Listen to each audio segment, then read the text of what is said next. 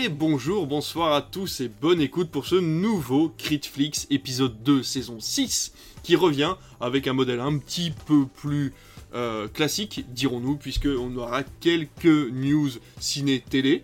On aura également euh, nos recommandations en début de podcast. Tout le monde nous remercie de faire les recommandations en début de podcast. On est venu m'écrire pour ça, donc voilà, on vous fera encore une recommandation en début de podcast et pas en fin.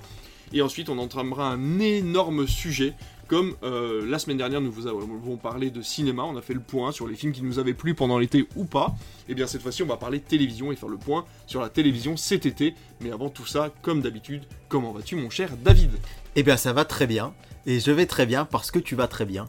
Et c'est comme ça l'amitié, on se réjouit pour les autres parce que je dois vous le dire, messieurs, dames, David est d'un enthousiasme immodéré depuis quelques jours. Oh. Et euh, j'avoue que ça fait du bien de le voir aussi heureux parce qu'il a appris via l'Instagram de Gérard Jugnot qu'il y aurait un Ducobu numéro 5. Et vous savez Oh, l'amour de David oh. pour cette saga. Il aimerait un jour qu'il y ait un multiverse of Ducobu. Il a- Avec Toto il avait- avec Toto, Avec Toto. ça pourrait être incroyable. Mon dieu Je vous cache pas qu'on est fou, on se dit que bah voilà, on tient déjà la Palme d'Or, euh, Ah, qu'on sait ce qu'on va envoyer aux Oscars en 2024. Complètement. Du Cobu 5, c'est de l'enthousiasme à tous les étages pour nous et, et c'est incroyable. Merci Elise Moon, merci Gérard. Jugnot, euh, merci UGC je crois. Ah oui, oui. Et le Ah, pire c'est que ça va marcher. Mais complètement, ana- anatomie d'une chute au placard, dirons-nous. Ah bah oui mais hier on a regardé ensemble euh, la, la Palme d'Or avec sûr. David et, et on doit vous le dire, David il m'a dit de toute façon je pouvais être que déçu parce qu'il n'y a pas du, il y a pas du Cobu. J'ai pas du cobu. ouais. J'ai pas vu Gérard Jugnot dans Anatomie d'une chute. J'étais Voilà. forcément déçu. Voilà. Donc euh, voilà. vous serez pas surpris s'il y a une review dans les prochaines semaines euh, et que David est déçu, c'est pour ça. c'est ça, c'est ça, exactement. Mais en attendant, euh, voilà, qu'on vous parle des choses dont on est déçu, on vous parlera surtout des choses qu'on peut vous recommander. Et mon cher David, qu'as-tu à recommander à nos chers auditeurs? Alors, je vais vous recommander peut-être le film que j'ai préféré voir en salle cette année, et j'avoue que ce n'est pas que je l'avais oublié, mais j'y pensais pas spécialement. Il est de retour sur Canal Plus et sur MyCanal depuis quelques jours. C'est Les Banshees d'Inisherim. Ah oui. Euh, qui est vraiment un film que j'adore, j'adore, j'adore. Il est réalisé par euh, Martin McDonough, donc qui est le réalisateur de Three Billboards, Les panneaux de la honte, qui était vraiment un, Extraordinaire. un- un film extraordinaire. Et là, j'avoue que celui-ci, donc un film très irlandais, hein, les, les Banshees d'Inisherin, puisque euh, ça se passe, euh, alors je sais plus si c'est, ouais, euh, après la guerre civile irlandaise, donc on doit être dans les années C'est pendant. 1920, ouais, pendant, pendant Mm. la. Oui, c'est pendant la guerre, ouais. Donc ça doit être vers 1920-1923. Euh, on est sur, euh, sur cette petite île irlandaise et euh, je, je trouve le postulat de départ, mais, mais bon. brillant. C'est fou, mais c'est brillantissime. C'est juste un mec qui va voir son meilleur ami et son meilleur ami ne, veut, ne lui parle pas. Et au début du film, on se demande ce qui se passe. On se dit, tiens, mais- enfin, on sait même pas qu'ils sont vraiment si potes au début. On le voit juste aller le voir, il lui parle pas.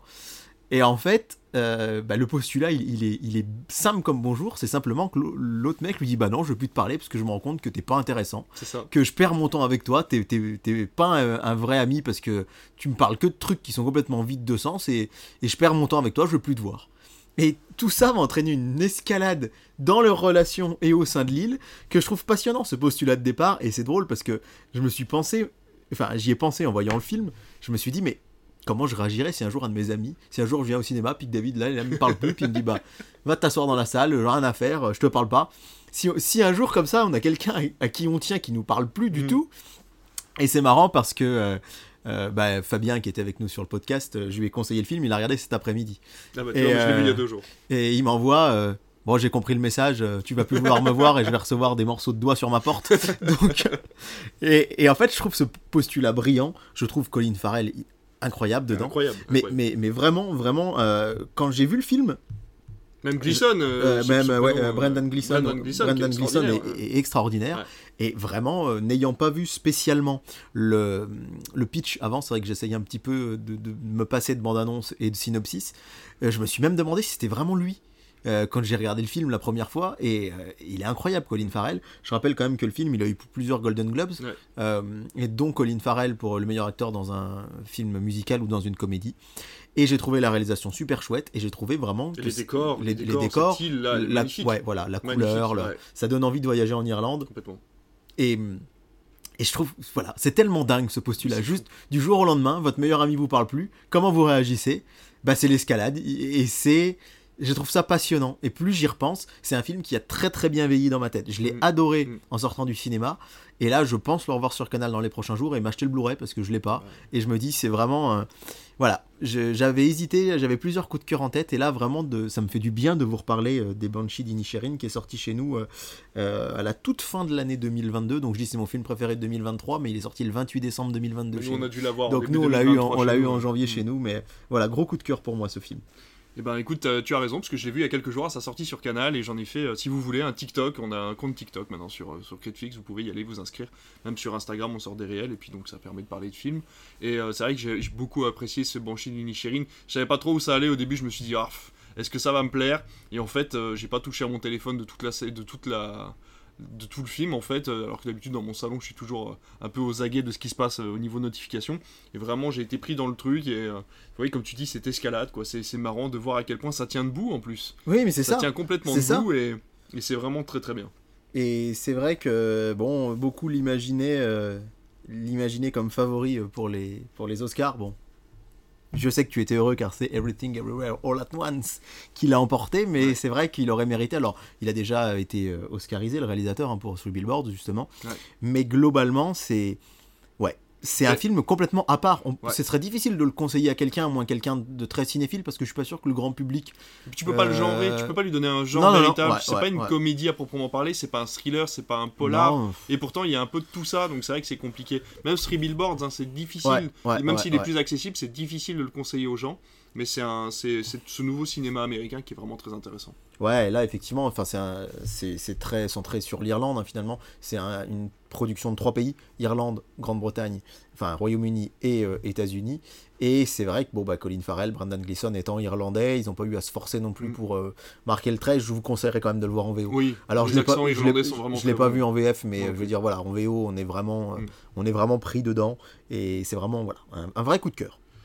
Évidemment, ma recommandation, elle sera mi-française, mi-belge, Ah, mi-américaine. du Cobu 4, non calme-toi. 4, ouais, ouais, complètement. Pré-production, il sortira l'année prochaine. Non, non, il s'appelle, euh, ça s'appelle The Pod Generation. Ça sort le 25 octobre, c'est distribué par jour de fête. Et c'est avec euh, Emilia Clarke et Showattle Ouais, Showattle Ejiofor. l'acteur de 12 Years a Slave. Voilà, l'acteur de 12 Years a Slave.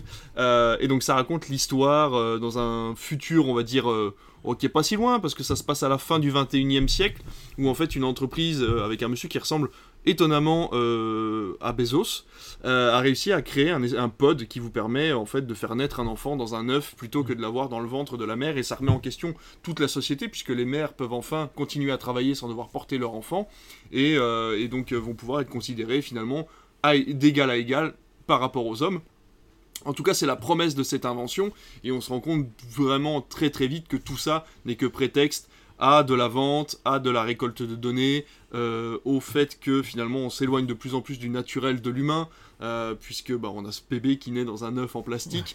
Ce qui est très intéressant, c'est le rapport à la féminité, à la masculinité, puisque du coup le père peut porter l'enfant, c'est lui qui va porter cet œuf pour l'emmener dehors, c'est lui qui va nourrir le bébé pendant qu'il est en train euh, de naître à l'intérieur de l'œuf, et se pose la question forcément de sa naissance naturelle, puisque en fait la naissance se fait forcément dans l'entreprise qui vend l'œuf, et on n'a pas finalement le choix de pouvoir le faire à l'hôpital ou au naturel, etc. Enfin, il y a énormément de questions qui sont amenées dans ce film. Je le dis euh, dans la vidéo que j'ai faite euh, là euh, il y a quelques heures sur, sur TikTok, j'ai été un peu déçu par la fin. Je trouve qu'elle est un peu bâclée. Pas bâclée, mais disons qu'on s'attend à quelque chose de grandiloquent, ce qui ne l'est pas. À la fin du film, c'est un petit peu dommage, même si ça pouvait pas vraiment finir autrement. Et la deuxième chose, c'est que je suis un petit peu déçu parce qu'en fait, on se rend compte que ça se passe à New York. Sauf qu'en fait, au début du film, Sophie Barthès, qui est celle qui a réalisé le film, est française. Et la plupart des fonds sont, ont été fournis par la Belgique. Il y a le fameux tax shelter Ouais. euh, belge que tout le monde souvent, connaît, qu'on euh, voit dans- souvent sur les productions euh, voilà, françaises et belges. Et je trouve ça dommage en fait, parce que ça aurait très bien pu se passer à Bruxelles ou à Paris ou dans n'importe quelle ville un petit peu euh, avancée, on va dire, dans les grandes villes, les grandes capitales européennes. Ils ont décidé de, le faire, de faire passer ça à New York, sauf que je pense que le Tech Shelter belge amène forcément un tournage en Belgique. Donc voilà, j'ai trouvé ça un petit peu dommage de faire passer ça pour euh, un événement qui se passe à New York alors que ça aurait pu se passer complètement ailleurs. C'est un petit défaut du film, le reste du film est vraiment très bien, je l'ai trouvé drôle, je l'ai trouvé touchant, les acteurs jouent super bien, ça fait du bien de voir Emilia Clarke dans une belle production, même si toi tu l'as vu dans The Last Christmas. Dans Last Christmas, dans Last Christmas ouais, ouais, bien sûr, j'ai adoré ce film. Moi je l'ai vu que dans des productions où elle était assez moyenne, et là c'est vrai que je la vois ressortir un petit peu, son jeu d'actrice est vraiment très sympa. Donc euh, voilà, je vous le conseille. Euh, ça remet en question plein de choses. Il y a une grosse conversation que vous pouvez avoir avec vos potes à la fin en sortie de salle, je pense, ou même avec les gens que vous connaissez pas par rapport au film. Ça m'étonnerait qu'il soit énormément distribué parce que le jour de fête c'est un tout petit distributeur. Mais voilà, on espère que vous pourrez le voir en salle. Ça s'appelle The Pod Generation et ça sort le 25 octobre au cinéma. Bah écoute mon cher David, on va passer à nos news puisqu'on vient de faire nos recommandations. On reprend le pli un petit peu, hein. c'est un petit peu compliqué de, de C'est pas encore la première vraie émission mais presque. Et euh, moi, je vais te parler euh, d'un film qui va arriver sur la plateforme Disney parce que bon, il faut rester professionnel, hein, l'équité, tout ça, tout ça. Euh, et bien, du coup, ils vont sortir un film très original puisqu'ils vont ressortir Blanche Neige en version 4K sur Disney exclusivement et non pas en version physique puisque comme on vous l'a annoncé sur Instagram si vous suivez nos stories, Disney a arrêté de distribuer lui-même ses Blu-ray. C'est maintenant la société ESC Distribution qui va s'occuper de racheter les droits des films que eux veulent diffuser en Blu-ray ou en DVD en version physique. D'ailleurs, il y a eu un communiqué, communiqué pardon, qui est sorti il y a quelques heures, je ne sais pas si tu l'as vu, euh, de SC conjointement à Disney, disant que euh, beaucoup pensaient que c'était la fin et que les nouveaux Blu-ray Disney ne sortiraient pas, mais que ESC se contenterait euh, de uniquement distribuer les anciens films. Et finalement, ils ont bien confirmé qu'il y aurait tous les prochains Disney ah, sortiraient en Blu-ray. Et notamment, ils ont annoncé une très jolie édition de Mystère à Venise, qui va être le ah. premier eh Blu-ray, on va dire, Disney édité par ESC sur euh, un film récent, et donc ils ont tenu à rassurer les gens en disant que c'est pas du tout la fin du Blu-ray chez Disney. Mais c'est vrai que finalement, ESC Distribution, c'est leur gagne-pain de vendre du Blu-ray et du DVD, donc euh, on ne peut qu'espérer mieux qu'actuellement, puisque Disney avait complètement laissé tomber, hein, on va pas se mentir. Bah, il n'y avait pas de Steelbook. Euh, Fnac avait sorti des éditions Steelbook mm. en, en, partenariat avec Disney. J'ai une pensée pour tous ceux qui les avaient achetés neufs. Ils coûtaient 30 euros. Moi, je m'étais juste acheté Robin des Bois, parce que c'est mon préféré.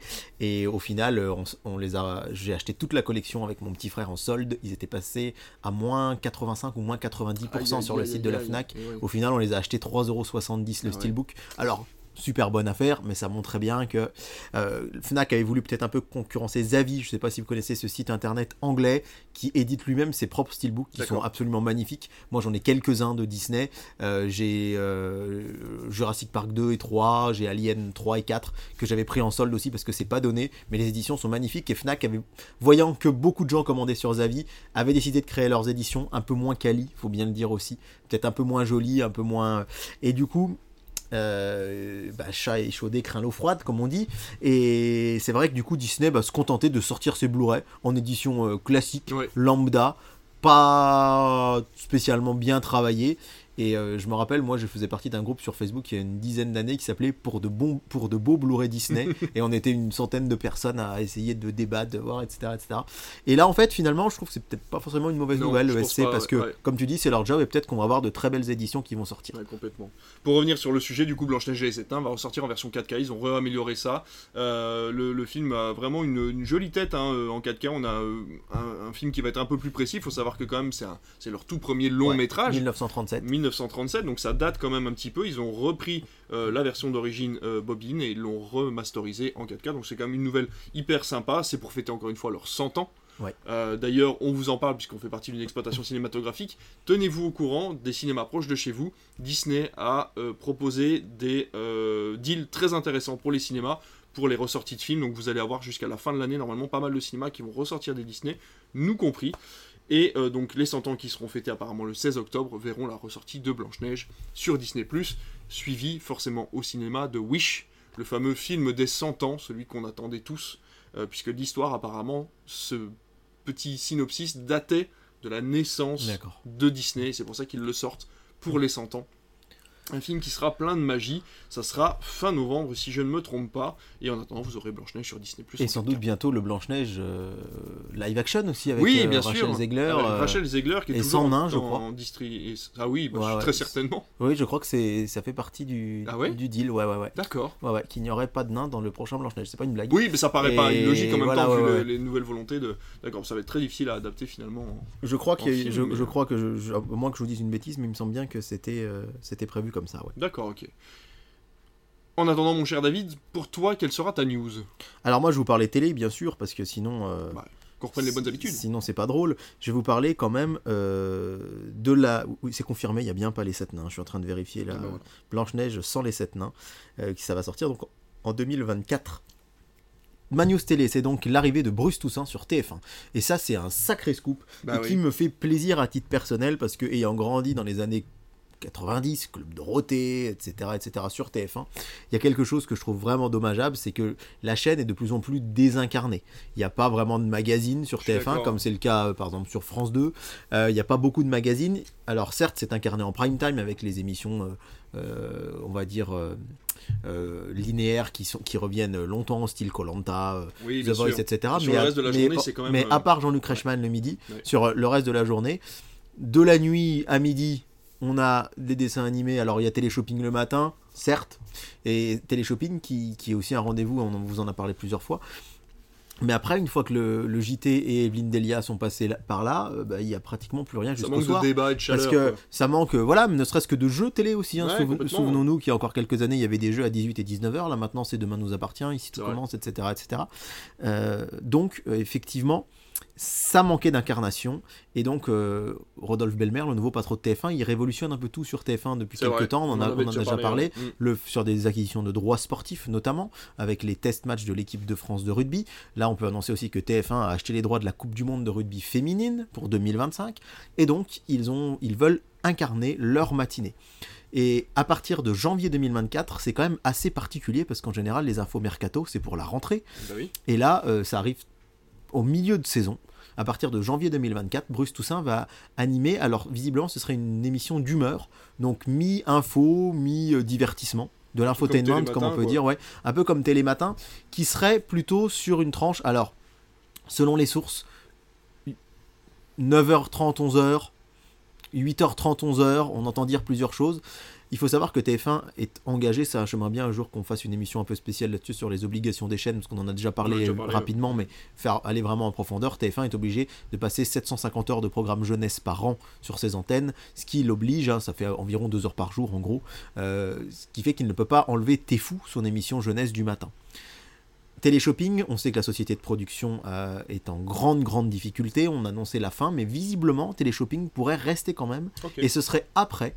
Et donc, on aurait peut-être les soaps, hein, euh, Amour, Gloire et Beauté, euh, Les Feux de l'amour, qui pourraient migrer vers TMC, petite Oh, ah sœur bah oui. de TF1. Bien sûr. Et aussi, bah, Bruce Toussaint, évidemment, il va pas faire concurrence à la matinale de LCI. Rappelons qu'LCI est une chaîne du groupe C'est TF1, que depuis cette année, euh, c'est Jean-Baptiste Boursier qui l'incarne, qui est quand même, qui était vraiment un, un visage fort de BFM TV. Il est passé un petit peu par France 3, il est revenu sur BFM. Là, il incarne la matinale. On va pas revenir sur les événements tragiques de l'actualité actuelle, euh, de ce qui se passe en ce moment en Israël, en Palestine, mais notons que la matinale de LCI a été une des premières à se délocaliser sur place, Ouais. aller à Tel Aviv. On sent vraiment qu'il y a un souhait de, de, de se démarquer un petit peu des. Comme ils ont des- fait du des- 24-24 sur l'Ukraine, alors Ouais, que voilà, les chaînes étaient déjà exactement. passées à autre chose. quoi. Exactement. Et donc là, Bruce Toussaint, ben, en fait, TF1 voulait incarner ces, ces- cette grille de programme. Ça fait des années que je me dis que ce serait une bonne idée. Il y avait eu un magazine, si vous vous souvenez, présenté par euh, Julien Arnaud et Sandrine Quétier, qui s'appelait 10 heures le mag, euh, dans les années 2008-2009, mais ça n'avait pas marché. Et il y avait eu aussi un magazine, Le Week-end, présenté par Laurent Mariotte, qui avait aussi un peu vivoté. Mais alors là, en fait, euh, bah, c'est plutôt une bonne idée, je trouve. Et Rodolphe Belmer a dit, bah, si on fait ça, il faut qu'on prenne un taulier, pas forcément une- quelqu'un de TF1. Et donc Bruce Toussaint, il est effectivement sur euh, BFM TV à cette heure-là, hein, dans le live Toussaint, euh, de 9h à midi, je crois. Et euh, il est passé par Canal+, c'est un journaliste qui est très populaire, Mm, mm. qui a publié un livre qui a beaucoup euh, marqué les esprits euh, sur le décès de sa maman. Il a sa maman qui est décédée euh, brutalement d'une crise cardiaque dans la rue euh, l'année dernière. Et en fait, il, il fait appel de, il est très engagé sur le fait que euh, il voudrait qu'il y ait beaucoup de démarches simplifiées au moment du décès des proches. Il trouve que déjà un décès c'est suffisamment dur à gérer, plus sous l'administratif à côté. Et donc il- ce, ce, ce combat-là, beaucoup de gens s'y sont reconnus parce que malheureusement on a tous déjà perdu quelqu'un Mm. de proche et euh, il en est devenu que plus populaire. Donc je pense que c'est une figure assez intéressante pour TF1. C'est un recrutement plutôt malin Mm. et je pense que ça peut avoir son succès. Alors attention, émission d'humeur. Euh, Est-ce que ce sera Si c'est style télématin euh, ou style les matinales euh, info, euh, moi je pense que ça peut fonctionner. Si c'est trop euh, dans du style quotidien ou, ou TPMP, rappelons que le public cible du matin, c'est plutôt des gens qui ne travaillent pas, donc Ouais. qui sont soit à la retraite ou alors qui ont des horaires décalés, qui sont projectionnistes par exemple. mais, euh, mais voilà, c'est c'est vraiment. En fait, on vous a dit l'année dernière, le mercato c'était de la folie. On a passé notre mai, juin à vous raconter les nouveautés télé. Bah là, bam, il y en a une qui tombe en octobre. C'est presque curieux que ça tombe aussi tôt. Ouais. Parce que là, du coup, bah, Bruce Toussaint, il est un peu entre deux chaises. Il est toujours sur BFM jusqu'à Noël. Euh, mais il est déjà engagé euh, donc sur TF1. Et j'ai vraiment hâte de voir ce que ça va donner. Et j'espère que ça va marcher. Parce qu'encore une fois, TF1, c'est la première chaîne d'Europe. C'est pas seulement la première chaîne de France, c'est la première chaîne d'Europe. Et ça fait des années qui, comment dirais-je, que son, son audience s'érode parce qu'ils restent sur leurs acquis. Mm. C'est beaucoup plus simple de proposer le matin des familles XXL, des feux de l'amour, des trucs euh, qui, qui ont des audiences constantes, qui ne bougent pas avec le même public. Et bien, ce serait bien que l'audace paye un petit peu. Et on, on peut parfois, souvent, et à juste titre, être critique envers TF1 et aussi saluer quand ils ont des initiatives comme celle-ci. Peut-être à titre d'exemple, parler euh, de CNews par exemple, qui n'a pas forcément des audiences extraordinaires, mais qui fait souvent le buzz sur internet de par les sujets dont il parle. Est-ce que TF1 n'essaye pas avec Bruce Toussaint aussi de créer cette espèce de mini buzz en fonction des sujets dont il va parler avec des figures emblématiques Alors, CNews, euh, on va pas se mentir, elle est quand même sur une ligne conservatrice et c'est ce qui fait qu'elle fonctionne parce que tu dis les audiences sont pas extraordinaires, elles le sont de plus en plus. Pour une chaîne, Et- pour les chaînes info, finalement, Ouais, c'est ouais. pas la première, c'est ça que je voulais Bah, elle l'est de Ah plus en- sur certains créneaux, elle l'est de plus Ah en plus souvent. dit. On va prendre l'exemple du soir à 20h. Mm. BFM TV a une recrue de poids avec Laurent Ruquier. Et Laurent Ruquier fait entre 300 et 330 000 téléspectateurs tous les soirs. Alors, il se fait beaucoup taper sur les doigts, mais avant, la case, elle faisait entre 100 et 150 000. Ah oui. Donc Ruquier double, mais Pascal Pro sur CNews fait 900 à 1000 à 1 Ouais, million. Quoi. Pascal Pro, Donc quoi. euh, voilà. Donc je pense que CNews euh, aussi fonctionne parce qu'ils vont sur un créneau où les autres ne sont pas, qui est plutôt un créneau, on va pas se mentir, conservateur, avec euh, des valeurs qui sont les leurs. Et du coup, je pense que TF1 cherche. euh, ils, ils sont de plus en plus, notamment depuis l'arrivée de la TNT, dans ce côté. Leur slogan partageons des ondes positives et je pense qu'ils cherchent plutôt à, à faire une émission un peu feel good Ouais. un peu euh, cocooning le matin où euh, on retrouve les mêmes visages, où on s'habitue aux gens. C'est presque comme une série télé finalement, ce Ouais, genre d'émission où on retrouve tous les matins. Je sais que moi, par exemple, tous les matins dans mon boulot, j'écoute la, la matinale d'RTL. Et ben euh, Philippe Cavrevière, Jimmy Mohamed, Yves Calvi, Amandine Bégaud, c'est des gens, j'ai l'impression, qui m'accompagnent tous les matins vu que je prends le boulot tous les jours à la même vrai. heure. Et, et du coup, bah, c'est presque cocooning de les retrouver tous les jours et de, de suivre un peu, etc. Et je pense que c'est un peu l'idée aussi. C'est d'être dans cette dans quelque chose de et je pense que c'est les fans de TPMP ou de quotidien qui retrouvent ça aussi les soirs sur C8 ou sur TMC mais de se retrouver dans une sorte de presque faire un peu partie de la famille de l'autre Ouais. côté de l'écran et se sentir vraiment impliqué mais pour l'instant on en sait très peu et puis évidemment on vous en parlera quand on en saura plus Et complètement. On va partir de, on repart de l'autre côté euh, de l'Atlantique, aux États-Unis, puisque DreamWorks a annoncé le licenciement de 70 personnes. Euh, malheureusement, c'est dû euh, au petit succès de Ruby Lado Kraken, hein, qui n'a pas malheureusement suffisamment fonctionné, même si le chapeauté le, ouais. a très très bien fonctionné, hein, puisque 400 481 millions dollars au box-office, ce qui est très très bon. Malheureusement, bon, ça se sentait déjà, il y avait quelques, quelques mouvements du côté de chez DreamWorks, et donc là, 70 personnes ont été, euh, ont été remerciées, et des postes ont également été supprimés, c'est-à-dire que des fonctionnalités euh, qu'il n'y aura plus chez DreamWorks, que, du côté de télévision et technologie par exemple, où ils vont euh, supprimer carrément des postes euh, pour pouvoir bah, euh, se remettre un petit peu à flot, en attendant euh, les, les prochaines productions qui arriveront très bientôt. Il me semble qu'il y a un nouveau Kung Fu Panda qui a été annoncé, et puis ils ont toujours cette série Dragon qui est en, qui est en développement. ouais et puis sans doute peut-être un Shrek 5 Oui, Qui a l'air d'être un peu teasé par le annoncé, chapeauté ouais, bien 2. sûr, bien sûr. c'est vrai que c'est un peu dommage parce que hum, alors moi j'ai pas vu Rudy, Ruby Lado Kraken et j'ai fait partie de ceux adoré et je sais ouais, je sais je sais je sais je sais. Et je, j'ai- je suis pas allé le voir cet été. Et c'est vrai que c'est dommage parce que le chapeauté 2 a, a été un carton et surtout un carton critique. J'ai encore un ami là qui il y a quelques jours m'a dit je l'ai regardé sur MyCanal. Comme moi il avait pas vu le 1 mais comme il y avait eu un good buzz on va dire autour du film et il m'a dit je me suis pris une calotte Ah, monumentale. Complètement. moi, je, je l'ai vu au cinéma le 14 février euh, en amoureux le matin. Et c'est marrant parce que le soir, on est allé voir La La Land euh, Ah. qui repassait. Donc c'était quand même plus romantique. Mais moi, c'est le Ouais. chapeauté qui m'a mis la calotte de la Saint-Valentin. Je pleurais ma race à la fin du film. Et je j'ai pas vu le 1. Et j'ai pas d'atome crochu. DreamWorks, c'est marrant parce qu'il y avait un moment, c'était un peu la guerre Disney-DreamWorks. Ouais. Mais c'est vrai que moi, j'étais plutôt côté Disney. Et j'ai- j'ai j'ai pas tellement suivi tout ça. J'ai découvert sur le tas. J'avais pas d'atome crochu spécialement avec euh, DreamWorks. Mais j'ai revu là notamment récemment Les Dragons, et c'est vrai que c'est quand même super chouette, et visuellement, et euh, sur le propos. Ouais. C'est quand même pas mal du tout. C'est vrai que Shrek c'est rigolo, euh, etc. Mais quand même, euh, je deviens un amoureux de DreamWorks sur le tard. Et, et je pense par exemple aux 5 légendes, pour moi il y a un chef-d'œuvre. J'adore. Ça c'est. euh, On attend une suite depuis des années. Ouais, ouais, ouais, bah oui, c'est clair. Alors déjà qu'il y a deux légendes sur Critflix. Oui, Hein, c'est vrai. David et David, n'oubliez pas. On peut faire Il y a déjà deux personnages de plus. voilà, deux personnes. les sept Les légendes. sept légendes, exactement.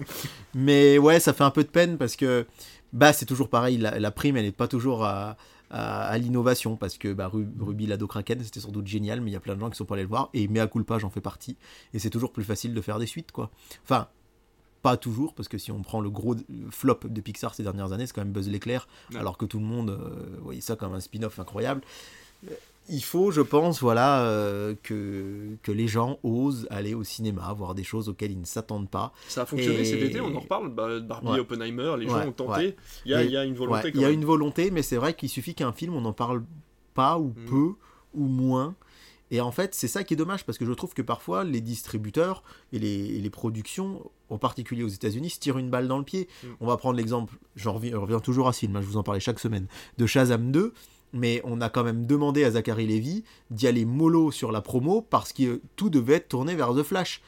Les gars, vous avez fait deux films, laissez-lui Mm. sa chance. Laissez les acteurs aller faire de la promo. Et d'ailleurs, Zachary Levy, ça l'a gonflé. Il, il a mis deux fois plus de pubs sur ses réseaux sociaux à lui en disant euh, venez voir Shazam, etc.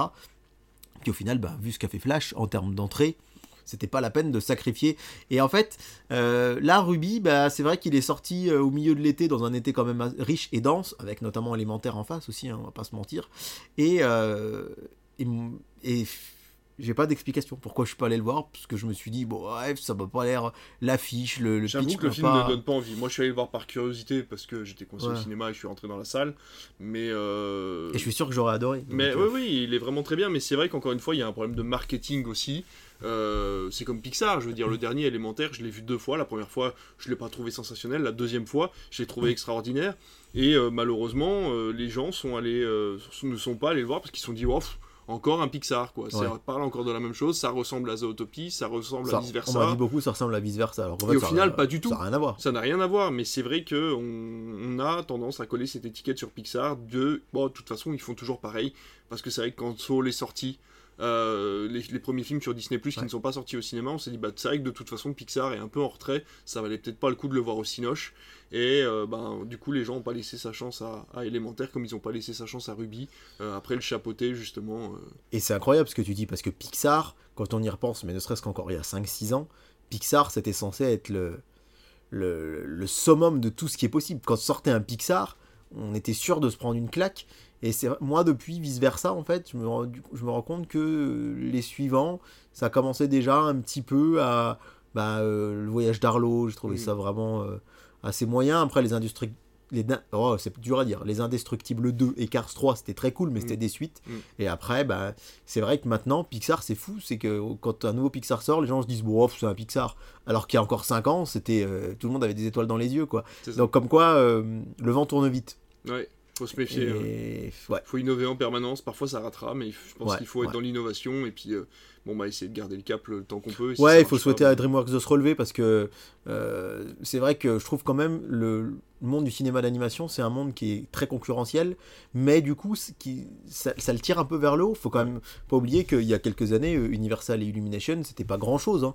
Et aujourd'hui, c'est devenu le mastodonte. Et la vrai. preuve avec Super Mario, Mm. c'est qu'ils font des films vraiment de plus en plus quali, Mm. des films que les gens euh, apprécient énormément de voir et qui, qui ont énormément de succès.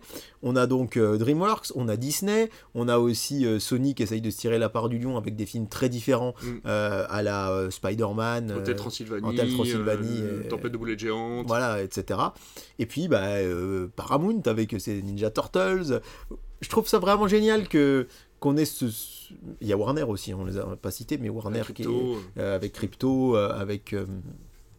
euh, Qu'est-ce qu'ils ont sorti récemment, les Warner en animation? Bref, il y a quand même des. Warner, c'est plus du côté physique Blu-ray. Tu disais, on avait tous les DC en Ouais, ouais. animation, il n'y a pas Mais, trop de ciné, euh, mais ouais. Mais ouais, c'est ça, et je me dis en fait, ce serait vraiment bien que qu'on arrive un peu à s'extirper de tout ça et à se dire qu'il y a de la place pour tout le monde. Mm. Et Mais après, on vit aussi une révolution dans l'animation. On l'a vu, euh, par exemple, avec euh, euh, donc Spider-Man, comme tu me disais, les Tortues Ninja, même le Chapeauté, qui reprend euh, un design complètement différent. Ouais. Même, même Disney avec Wish. Je sais pas si vous Ouais, avez vu ouais, le trailer de Wish, mais le design est complètement différent, avec ce côté un peu cel shading jeu vidéo euh, et le côté très pastel du dessin animé. C'est très particulier de voir Disney changer complètement de main comme ça graphiquement, alors qu'ils ont été toujours habitués à faire des personnages très ronds, voilà. Très luisants avec une 3D assez classique. Ouais. Euh, finalement, il n'y a que Illumination qui reste à peu près dans les mêmes tons. On voit Migration qui sort là euh, début décembre. C'est quand même un design qui est très proche de celui de Moi Moche et Méchant ou du Lorax. Donc à voir si eux aussi ne feront pas leur révolution l'année prochaine ou dans deux ans quand ils sortiront leur nouveau film. Mais je pense que les gens en ont marre de voir toujours les mêmes visages, de voir toujours les mêmes pattes graphiques. Et donc là, il fallait créer cette révolution euh, au niveau du, du type de dessin. Et je pense que chaque studio va peut-être trouver sa voie comme on regarde un Ghibli parce qu'on veut voir les dessins de Miyazaki un petit peu. Et euh, je pense que tout ça va, va arriver au fur et à mesure. Ils vont, ils vont comprendre qu'il y, a, euh, il y a des choses à changer, puis ça arrivera tout doucement. J'étais en train de regarder du coup Warner parce que je savais qu'il y avait d'autres choses récemment. C'était les Happy Feet Warner Bien par sûr. exemple, euh, Yeti et compagnie, La Grande Aventure Lego. euh, Oui, c'est vrai que la grande aventure Lego, euh, c'était quelque chose. Voilà, ouais, ouais, il y a Le Royaume de Gaoul, qui est un film que j'aime vraiment beaucoup, de beaucoup. Mais c'est vrai qu'ils font appel à des gros, gros et réalisateurs en compagnie. plus. hein. Et donc en fait, c'est quand même un- des choses qui sont, qui sont chouettes, quoi. Mm, mm. Donc euh, vive le cinéma d'animation, et il faut que ça continue de marcher. Puis alors on parle même pas de Miyazaki, puis, parce que là on est vraiment, on parle du cinéma d'animation américain le coup, franco-américain même avec Illumination, Cocorico quand même. Hein. Complètement. Faut pas oublier euh, les racines françaises de cette superbe boîte. Et on vous conseille d'ailleurs, même si on n'a pas vu Le Garçon et le Héron, hein, qui, du coup qui sort le 1er novembre, euh, le prochain euh, Hayao Miyazaki, et normalement ça doit être le dernier, si je n'ai pas envie de partir à la retraite. Je pense pas. Mais Non, bon, toujours pas là. comme quoi Monsieur Macron avait raison. non, je plaisante. On coupera au montage. Certainement pas, on avait dit qu'on coupait plus. C'est vrai. Et ben écoute, on a fini news, une demi-heure de news quand même, hein, on est en forme. hein, Et de bon. recommandations. Et de recommandations, c'est vrai, c'est vrai, c'est vrai. Et ben écoute, on va tout de suite passer à notre sujet principal et on va parler uniquement de télévision.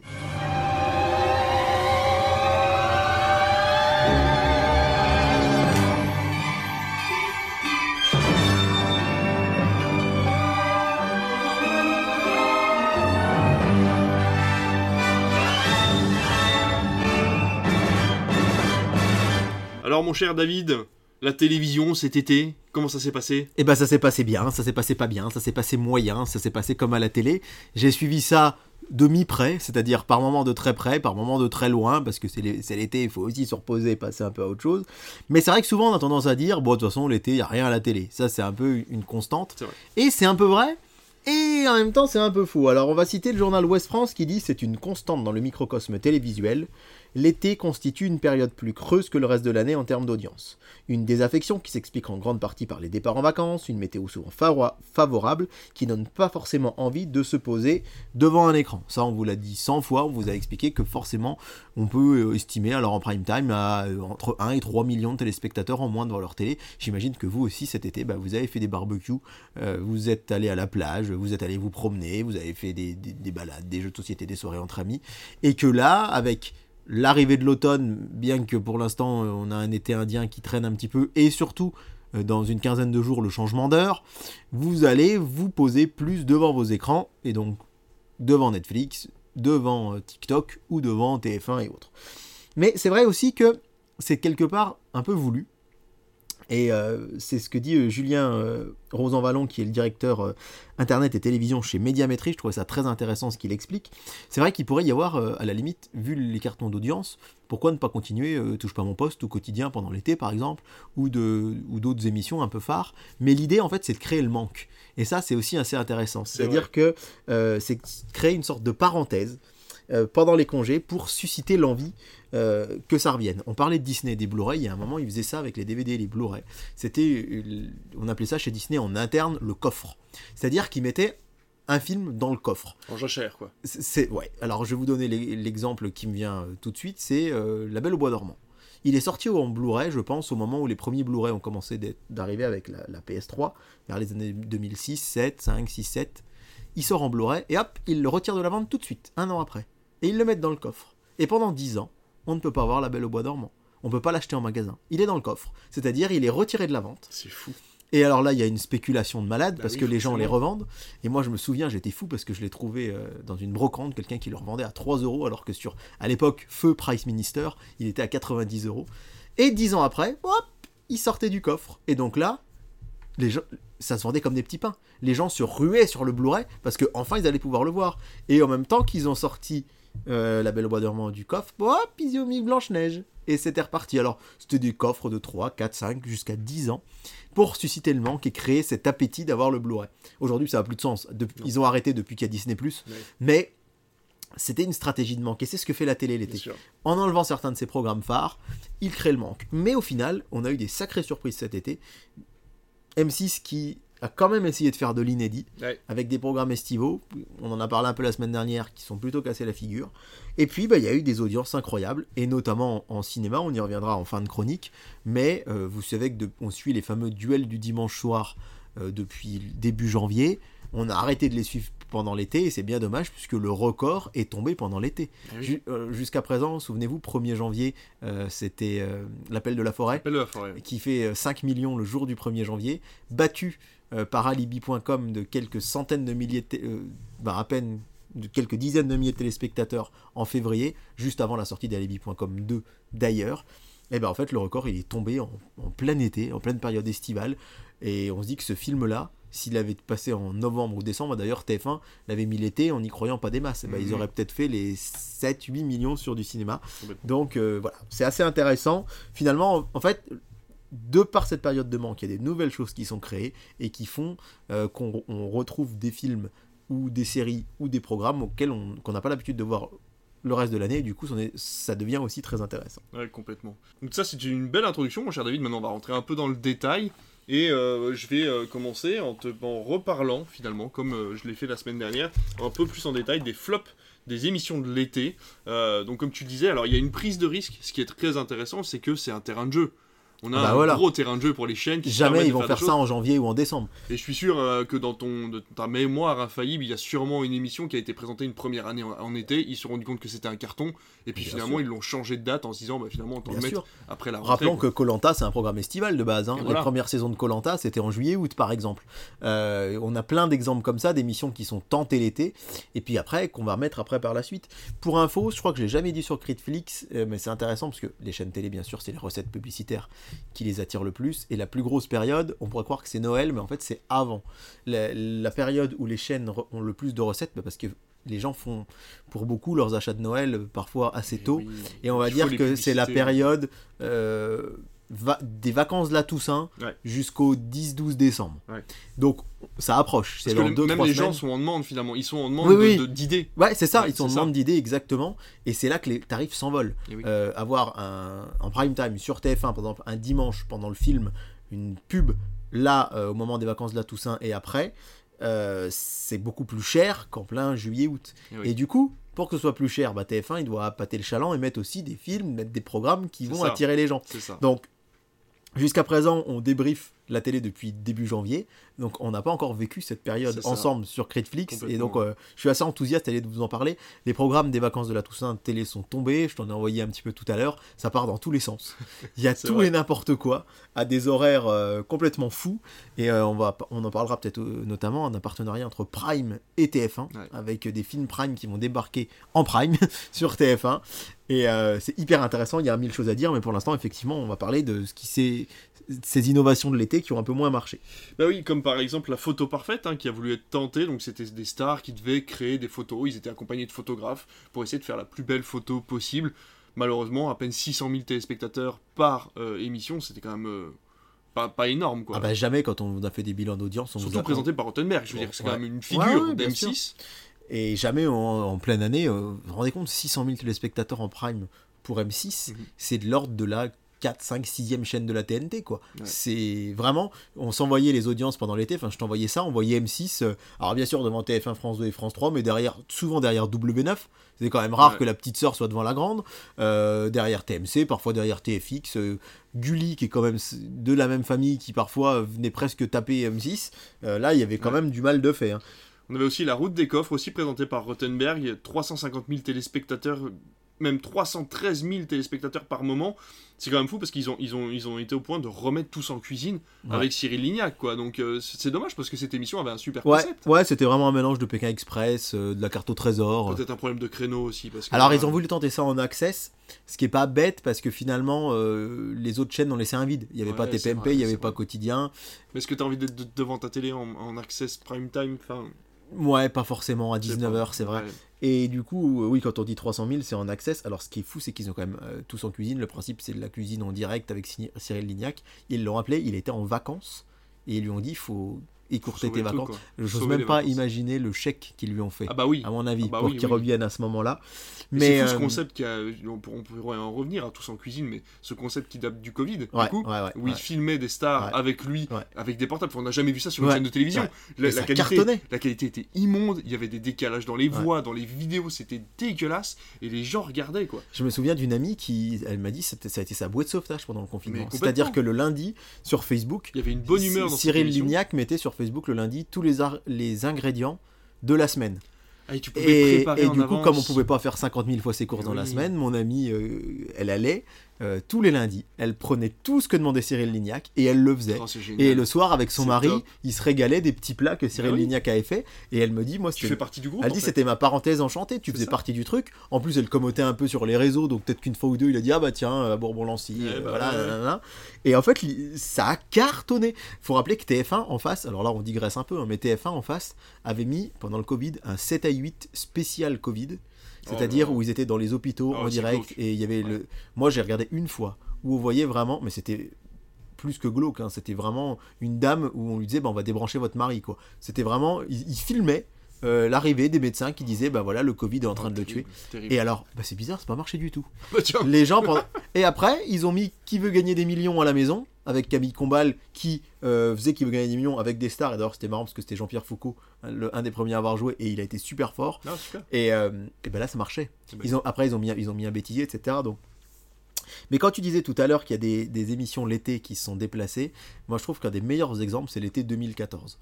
Euh, France 2 va proposer depuis 2012, 13, 14, euh, je n'ai plus la date exacte du début, mais va proposer N'oubliez pas les paroles Mhm. en access prime time Mhm. face à TF1 qui à l'époque passait Money Drop. Et ça marche pas des masses. Il le- et alors ça commence, il le passe pas du tout l'été. hein. Je vous parle là de prime, Access Prime Time classique tel qu'il est aujourd'hui, Ouais. n'oubliez pas les paroles. Et ça marche pas des masses. Money Drop les bat tous les soirs. Et chez France 2, on hésite à déprogrammer l'émission. Ça peut paraître fou parce qu'aujourd'hui, c'est un carton d'audience On immense. pourrait pas imaginer la télé sans ça, quoi. Et l'idée de génie de France 2, c'est eh ben, on va faire un truc, on va pas partir en vacances, nous. On va en proposer tout l'été en juillet-août. Et en fait, les ça a explosé les audiences. Parce que les gens avaient plus leur programme de TF1, ils avaient plus les programmes des autres chaînes qui suivaient d'habitude, et là ils ont dit bah tiens, ah bah tiens, ça, ça continue. Et en fait, c'était un programme génial pendant l'été, et, et les gens se sont mis à regarder, n'oubliez pas les paroles, et C'est là qu'ils sont partis euh, de 1 million, 1 million et demi de téléspectateurs, ils ont passé les 3 l'été, et après, la success story de N'oubliez pas les paroles, et ça Nagui l'expliquait encore l'autre fois, c'est l'été 2014. Le fait qu'il soit resté à l'antenne au moment où tout le monde est parti, ça a permis à plein de gens qui regardaient pas l'émission de se mettre dessus, et je me suis rendu compte que, enfin, sans le savoir à l'époque, j'ai fait pareil. Eh oui, En aussi, on est parti en vacances avec mes parents. Il faisait super mauvais, euh, souvent en fin de journée. On zappait et on, voyait ça, et je sais pas, dans notre petit chalet de montagne, euh, on avait le karaoké, c'était feel good, c'était... et ça a cartonné. Donc, comme quoi, l'été, voilà, ça peut être un moment charnière. Ouais. Et comme tu es parti en vacances, il y a eu aussi les coups de foudre du bout du monde sur M6, une Ah. tentative de dating où les personnes, un petit peu comme euh, L'amour est dans le pré, mais en version euh, aubergiste, puisque c'était des Français qui étaient partis, s'étaient Ouais. exportés dans d'autres pays pour ouvrir des auberges et euh, qui se sentaient un peu seuls. Ils avaient euh, donc ouvert euh, au public, on, on lançait un appel et euh, du coup des gens sont partis là-bas pour rencontrer des gens, peut-être trouver l'amour dans des auberges à l'autre bout du monde.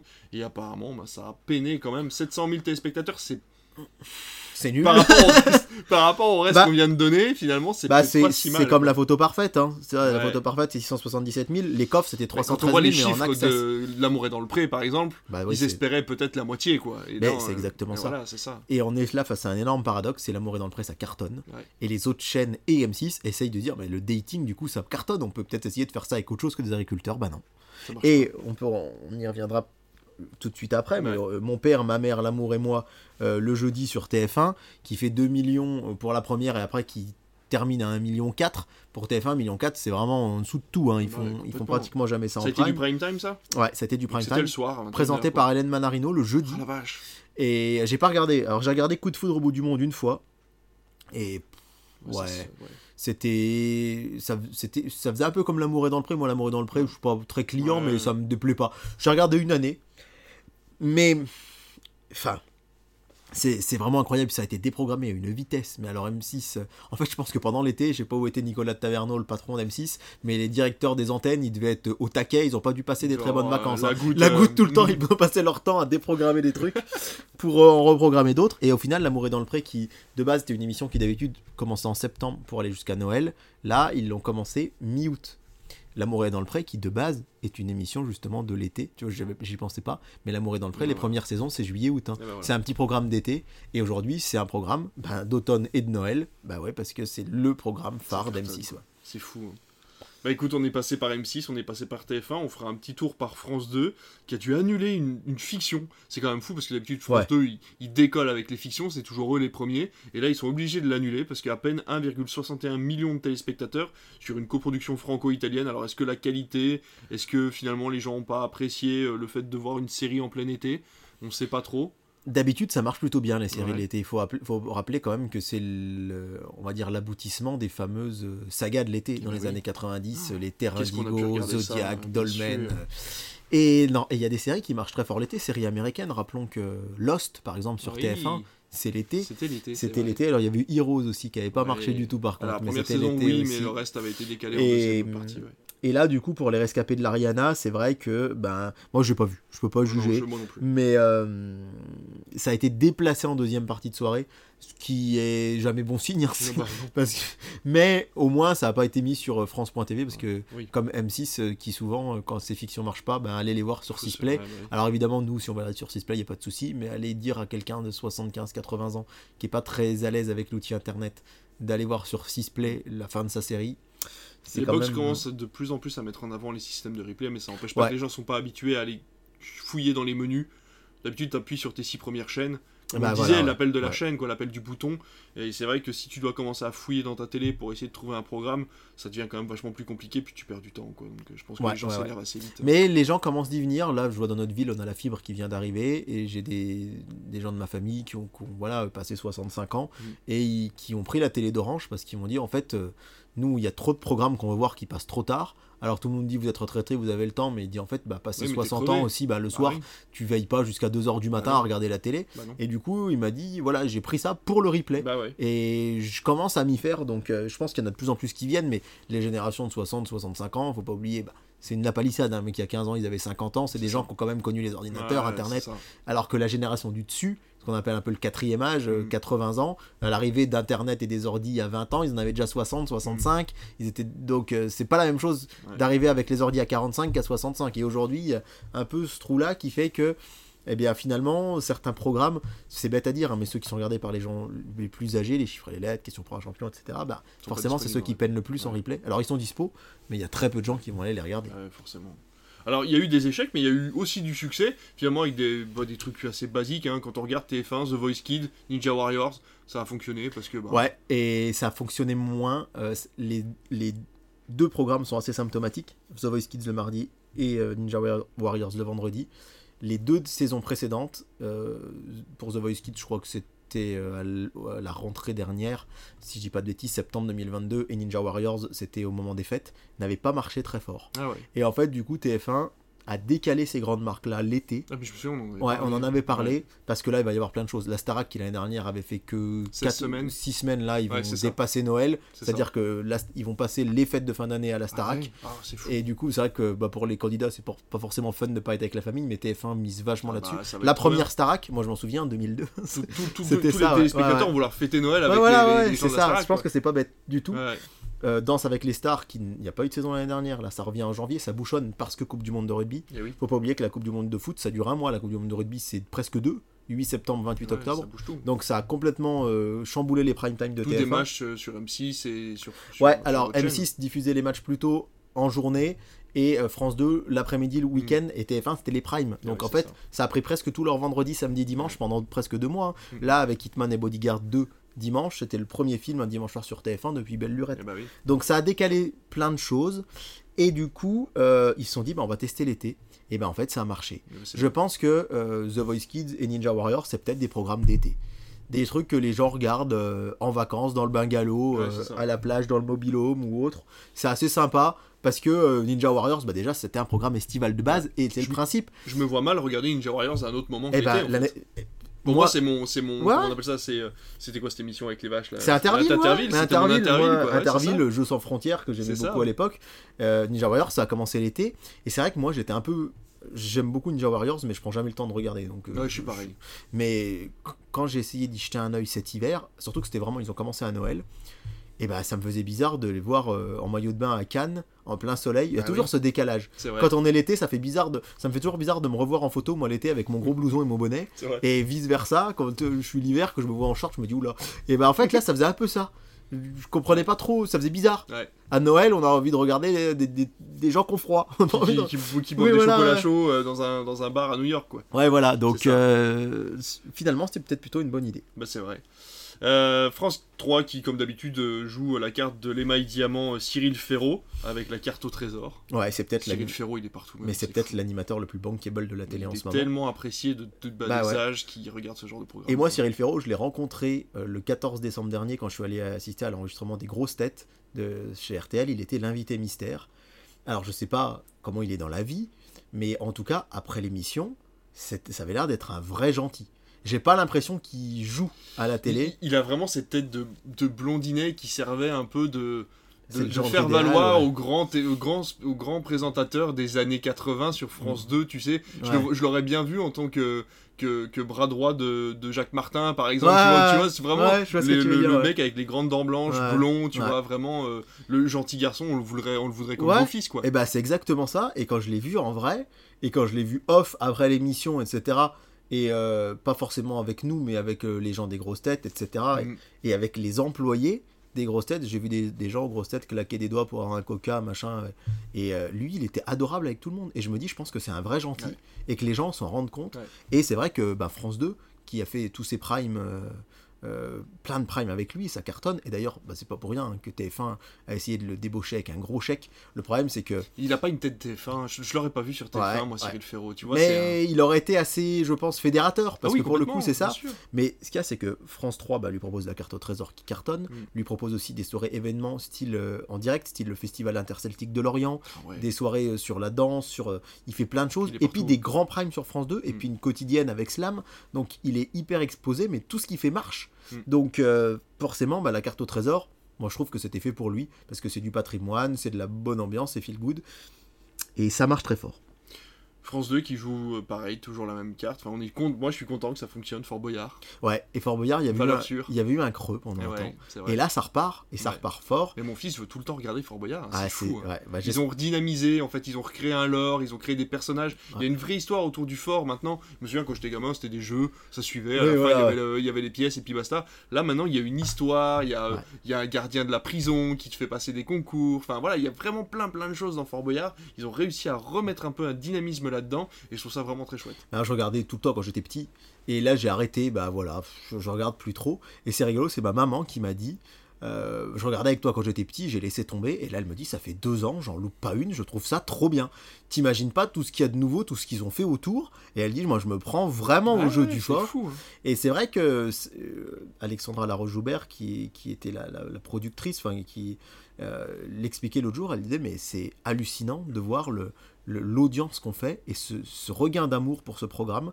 Parce que, on le disait un peu tout à l'heure avec les Disney en off, il y a les gens de notre génération qui commencent d'être parents et qui ont grandi Nostalgie. avec Fort Boyard. Fort Boyard, ça date de 1990. hein. Enfin, la première, ça s'appelait les clés de Fort Boyard sur les premières saisons d'ailleurs. Et euh, c'est marrant parce que ça me ferait vraiment de la peine si ça s'arrêtait. Mais d'un autre côté, je me dis, bah, je regarde pas. Mais il y a deux ans, en 2021, quand je suis parti en vacances à La Rochelle, bah, j'ai fait ce que tout le monde fait. C'est que je suis allé en bateau, voir le fort, alors on peut pas rentrer dedans. Et en plus, j'étais dans une période de tournage, donc c'est assez intéressant. Enfin, faut savoir que Fort, Boy- Fort Boyard euh, tourne en général de fin mai à début juillet. C'est-à-dire que quand la première émission passe, vous avez euh, le dernier tournage qui se font. Et il faut savoir que c'est fait pour plein de pays. Et c'est fait pour plein de pays, justement. Moi, j'y étais au moment où c'était un autre pays qui tournait. Mais visiblement, le nombre de pays a beaucoup diminué. Il y avait Ah. presque 30 pays qui le diffusaient. Il doit plus y en avoir que 5 ou 6. Ah oui. Mais, euh, bah, je sais pas, quand on est approché, on a approché du fort avec le bateau, et évidemment, parce que c'est bien fait, ils nous ont balancé dans les, dans les enceintes du bateau la musique de Fort Boyard. Mais ça m'a fait des frissons. Et j'avais vraiment le, le petit garçon que j'étais qui disait, mais ça y est, j'ai vu Fort Boyard. J'étais trop content de voir le fort. Et c'est culte. Et je me suis acheté un, un- un bouquin historique qui raconte les secrets de Fort Boyard parce que rappelons quand même que c'est une prison de base hein, et que une prison qui a plus ou moins servi d'ailleurs. Et euh, bah c'est un, monument stricto sensu Euh, c'est un monument Fort Boyard. Et c'est un monument de la télé. Et je suis vraiment très heureux que ça cartonne. Alors, il y a eu des échecs, mais il y a eu des réussites aussi sur M6. On va finir là-dessus euh, pour les programmes euh, voilà, euh, plus variés. Mais c'est vrai que Les Traîtres, finalement, ça a très bien fonctionné. On en avait parlé déjà dans la dernière émission. Ça fait quoi? C'est la deuxième saison, je C'est la deuxième saison, avec la, particula- la particularité cette année d'avoir quand même eu euh, comme candidat Jean Lassalle, qui était Bien sûr candidat à la présidentielle, Ouais. qui a fait beaucoup de buzz Ouais. suite à sa participation. On va être un peu chauvin, mais c'est tourné vers chez nous, dans, dans le beau département de l'Allier. Euh, et ça cartonne. Et en fait, là, il se murmure que M6 pourrait bien décider de décaler ça à un autre moment de l'année. Et c'est pour ça que l'été, c'est vraiment hyper intéressant, je vous le répète, c'est un laboratoire. La photo de l'année, ou la photo de je sais pas quoi, là, la photo de mon slip. Les photos parfaites La photo parfaite, où- de ton Non. slip. Ouais, j'étais sûr que t'allais pas couper, t'es vraiment un enfoiré. Mais la photo parfaite, euh, la photo parfaite, vous la reverrez pas. Les routes des cops, vous les reverrez pas. Mais les traîtres, vous les reverrez. Ouais. Et en fait, c'est pour ça aussi que moi, euh, je regarde, mais je suis comme tout le monde, je regarde beaucoup moins la télé l'été. Mm. Mais d'un autre côté, euh, c'est vrai que ce laboratoire, c'est super intéressant. Ouais. Alors des fois, la télé se, se moque un peu de vous l'été quand même. Je, je dois vous le dire parce que euh, fin août, j'ai regardé euh, Camille et Images. Je suis un très grand fan de Camille Combal et, euh, et j'aime beaucoup cette émission qui en fait c'est un peu les enfants de la télé nouvelle Ouais, sauce ça. mais avec des images internet et c'est plutôt bien fichu. Mais euh, on m'avait proposé d'aller assister à l'enregistrement de l'émission et l'émission a dû être enregistrée le 27 juin je crois. Mais tout le long de l'émission c'était l'émission bilan de l'été. Donc alors vous êtes allé où en vacances cet été? Ah moi je suis allé là. Ah bah moi je suis allé là c'était trop bien. Alors après, Camille Com- Combal a expliqué qu'il n'avait pas dit de bêtises. Enfin, il a dit, ouais, je suis allé là, là, là. Il a dit où il était vraiment, il, est- il est vraiment allé en vacances, sauf qu'il n'y était pas encore allé au moment de l'enregistrement. Ah. Mais voilà, parce que c'est enregistré des fois deux mois avant. Donc Ah attention, c'est ça reste de la télévision. Alors un gros gros gros morceau de cet été, c'est surtout le sport. Énormément de sport à la télévision, puis surtout énormément de succès pour le sport à la télévision. Euh, en commençant déjà par exemple euh, ben, par tout ce qui va être euh, vélo, on a eu le rugby, on a eu le football féminin, mais voilà, on va détailler un petit peu tout ça. Est-ce que tu peux nous en dire plus? Eh ben, on va faire ça un petit peu par sport. On va commencer par le Tour de France. C'est le marronnier de l'été. C'est l'incontournable. D'ailleurs, le programme du Tour de France euh, 2024 va être dévoilé très bientôt, le 25 Déjà? octobre. Ah oui Ouais, ouais, c'est toujours en octobre. Ok. Que les gens puissent s'organiser pour assister aux ben étapes. oui.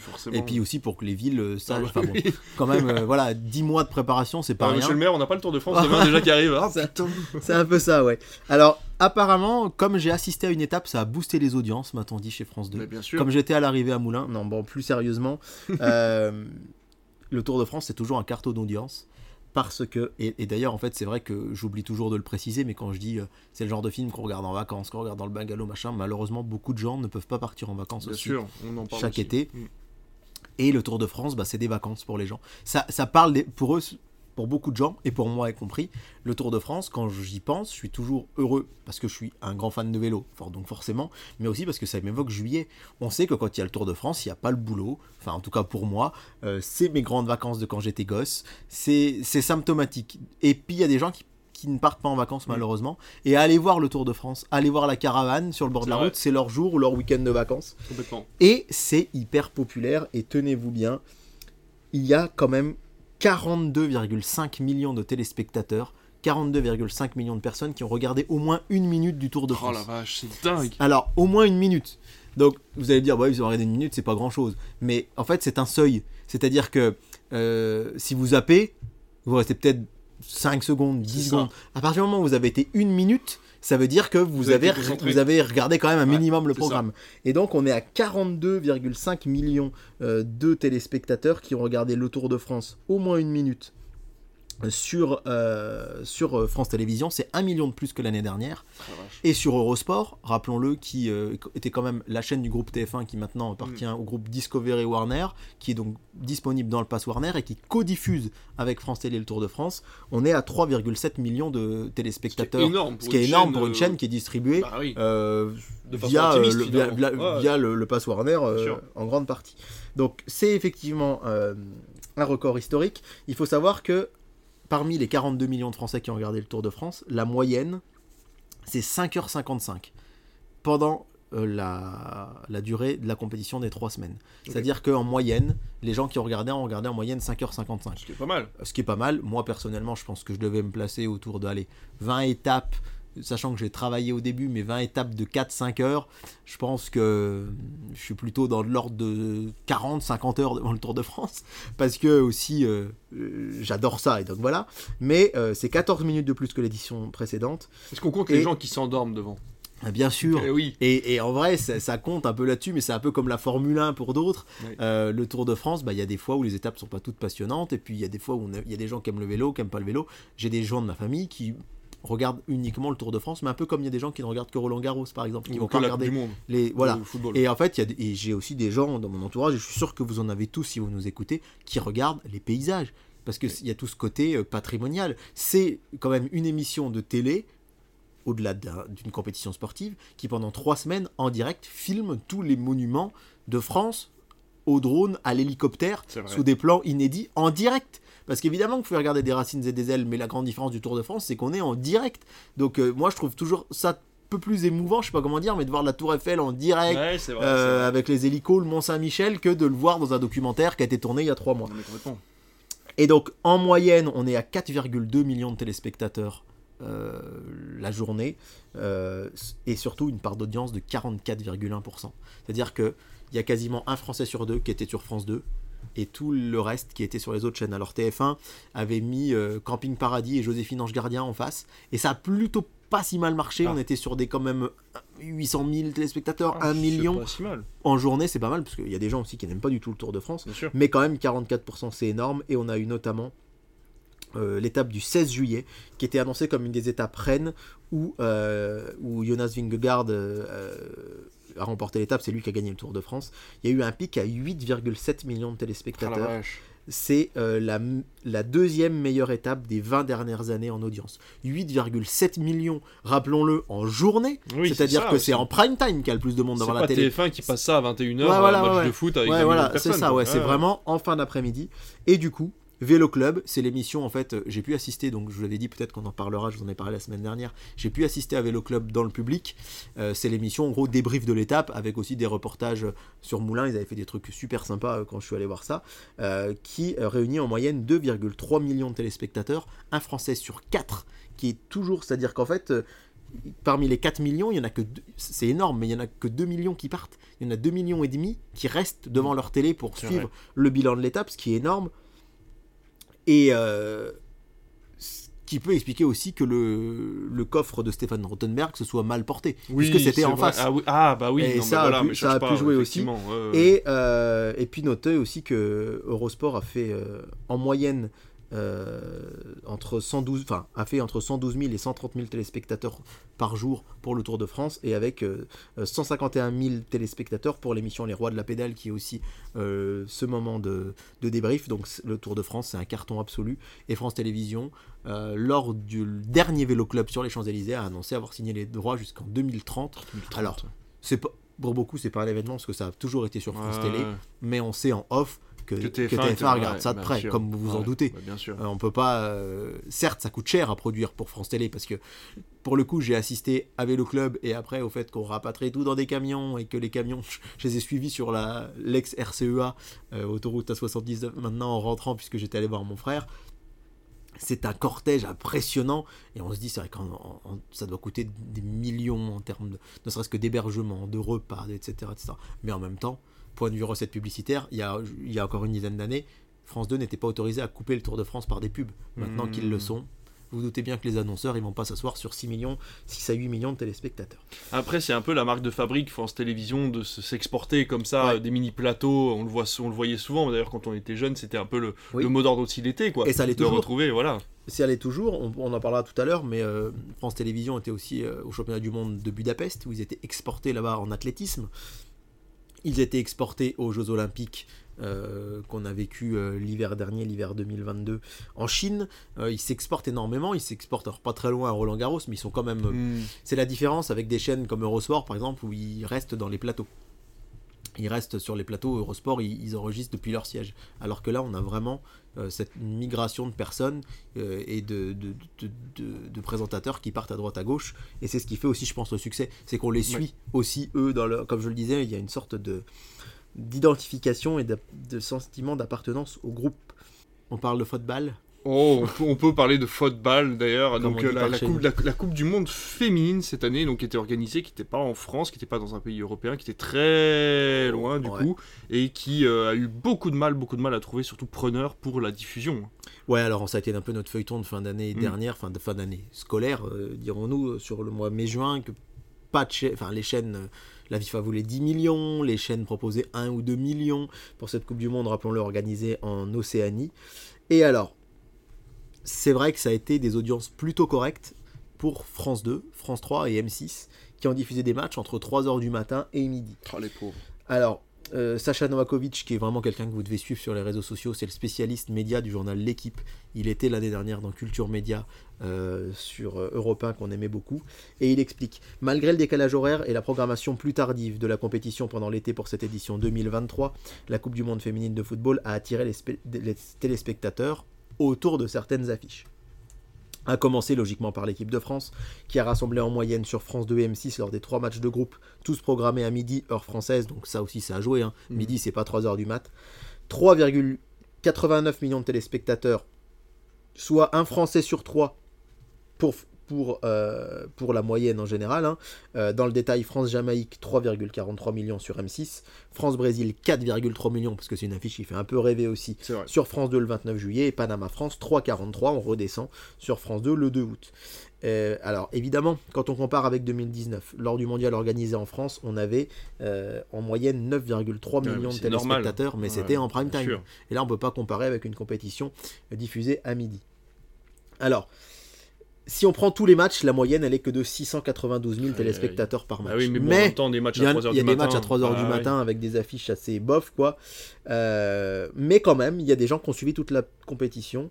Et on peut noter quand même que Canada-Australie a atteint le million de téléspectateurs sur France 2. Alors que c'est pas forcément euh, une, affiche, pas une affiche euh, de folie. alors en hein, tout cas, en foot féminin, c'en est une. Ça l'est pas en foot Oui, masculin. Et, mais, voilà. Euh, et Corée du Sud, Allemagne, qui a frôlé le million sur W9. Ah ouais. Donc W9 le matin, le million. Jamais vous entendrez ça une Ah autre ouais, fois que pour du sport. Alors après, c'est intéressant de voir que même sur des, des affiches où il n'y a pas la France, les, les gens se sont quand même intéressés au football féminin. C'est quand même bon signe. Oui, c'est clair, c'est quand même bon signe. Et c'est vrai que finalement, les équipes aussi de commentatrices, c'était chouette d'avoir euh, d'avoir euh, ça. Des, commentatrices qui étaient quand même euh, très mises en avant par les chaînes. On avait cette diffusion quand même qui était, euh, dirais, relativement bien couverte avec des avant-matchs, avec des choses à la mi-temps, avec des après-matchs, etc., etc. Et donc le score le plus faible, c'était le 25 juillet pour Nouvelle-Zélande, Philippines, euh, où on a eu euh, seulement euh, 220 000 téléspectateurs. Et sinon, bah, pour la défaite de la France, le 12 août contre l'Australie, c'était un peu rageant hein, parce qu'elle a perdu au tir au but. Et c'est vrai que l'équipe de France, qui était un peu mal en point avec toutes les affaires autour de Corinne Diacre au début de la compétition, Ouais. bah, finalement, il y a eu presque 6 millions de téléspectateurs sur France 2, soit quand même 70% de part de, de marché. 70%, c'est-à-dire que là, on est vraiment sur ce samedi à midi où on avait 7 Français sur 10 devant France 2. Mm. Osant dire que Jean-Luc Reichmann devait tirer la tronche en face sur TF1. Il faut bien savoir que l'équipe de France, encore une fois, euh, on le rappelle, euh, part dans un pays étranger pour une Coupe du Monde se battre contre des équipes alors qu'elles ne sont même pas professionnalisées. Alors, ouais, pro- il y en a de plus en plus, il y en a de- mais elles ne voilà. le sont pas toutes encore. Elles le sont pas toutes et euh, même au niveau des moyens mis en place pour les entraînements et pour Ouais. qu'elles puissent euh, jouer euh, correctement et surtout s'entraîner correctement, on est quand même sur une différence de moyens par rapport à d'autres équipes du monde qui sont quand même assez, assez flagrantes. Donc il faut quand même apprécier la, la- la- la performance des joueuses Oui, d'être allées aussi loin dans un pays étranger avec le décalage horaire. Euh, évidemment, euh, voilà. mais c'est vrai qu'on rêvait un peu, pourquoi pas, d'un premier titre mondial, Ça ou en tout chouette. cas, surtout, surtout avec l'élimination précoce des États-Unis qui avaient tout gagné sur leur passage. Alors, la finale a attiré 3 millions de téléspectateurs. Malheureusement, cette finale, on en a beaucoup, beaucoup entendu parler par la suite avec ce baiser forcé euh, du président de la fédération euh, espagnole et puis euh, son refus de démissionner. Donc, il a embrassé la capitaine sur la bouche, il a refusé de démissionner. Il y a eu tout un pataquès euh, justifié.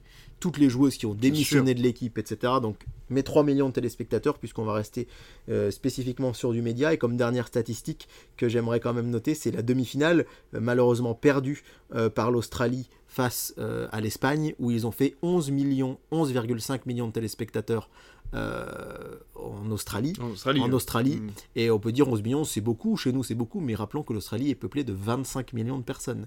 C'est-à-dire, c'est ça correspond à chez nous à une audience qui serait aux, aux environs de 35 millions de téléspectateurs. Imaginez-vous, si on faisait 35 millions chez nous sur un programme, on l'a même pas fait hein, sur la Ça dernière. veut dire qu'il y avait un Australien sur deux qui regardait Ouais. la télévision pour regarder la finale. C'est ça, parce que quand on vous dit qu'il y avait 7 Français sur 10 qui regardaient par exemple euh, la France, c'est 7 Français sur 10 qui sont devant la télé. Ouais, C'est-à-dire qu'il y a énormément de gens qui n'étaient pas devant leur télé à cette heure-là. Là, il y a vraiment un Australien sur deux Mm. qui était devant la télé et devant le match à ce moment-là. Rappelons que c'était ce pays qui l'organisait, mais c'est incroyable comme chiffre d'audience. Alors moi un truc qui m'étonne parce que je suis nul en sport et que moi le sport ça m'intéresse pas plus que ça mais je suis euh, mais alors euh, subjugué par les chiffres que ça a fait, c'est les championnats du monde d'athlétisme. Ouais, alors euh, moi, l'athlétisme, j'adore ça. Mon rêve, c'est d'aller voir des championnats. Mais du c'est monde quoi l'athlétisme en fait?